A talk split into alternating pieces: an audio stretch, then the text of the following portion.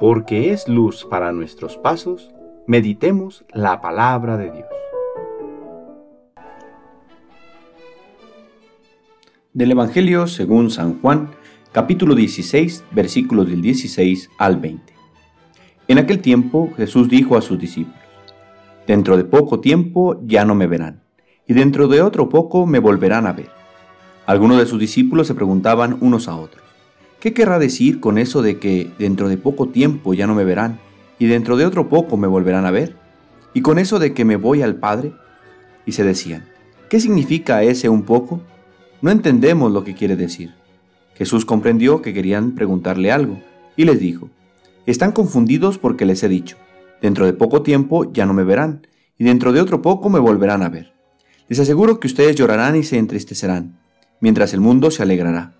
Ustedes estarán tristes, pero su tristeza se transformará en alegría. Palabra del Señor.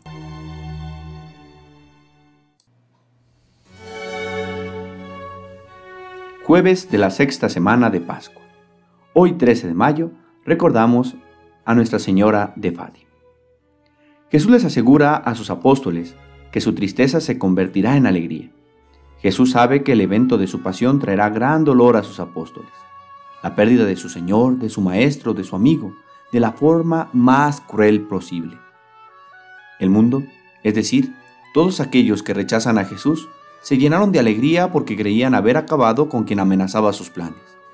Aún hoy en día hay quien se alegra con pretender acabar la fe en Jesús. Creen que pueden apagar el fuego en los corazones de los seguidores de Cristo. Y cada que un ataque pareciera derrumbar a la iglesia, se llenan de contento. En ocasiones también nosotros podemos, como los apóstoles, pasar momentos de desconcierto, de dolor y de prueba. Pero debemos tener en cuenta que la promesa que Cristo les hizo en aquella última cena es vigente también para nosotros. La tristeza se convertirá en alegría porque el mal, el pecado y la muerte no tienen la última palabra.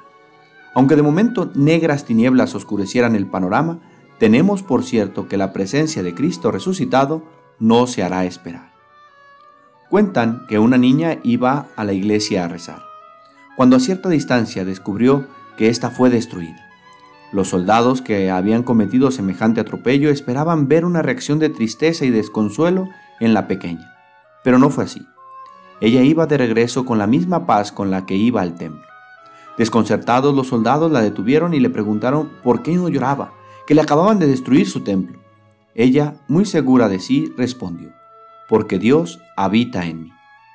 Uno de los frutos que el resucitado nos da con el envío del Espíritu Santo a nuestros corazones es la alegría, que surge de la certeza y de la experiencia del amor de Dios, incluso en medio de la cruz. Pidamos al Espíritu Santo que habita en nuestros corazones, renueve en nosotros la certeza del amor de Dios, para que vivamos siempre alegres. Que la Virgen María, que se apareció en Fátima para librarnos del mal de este mundo, interceda por nosotros, para que descubramos el amor de Dios y respondamos con alegría en los vaivenes de la vida. El Señor esté con ustedes. La bendición de Dios Todopoderoso, Padre, Hijo y Espíritu Santo, descienda sobre ustedes y les acompañe siempre. Que tengan buen día.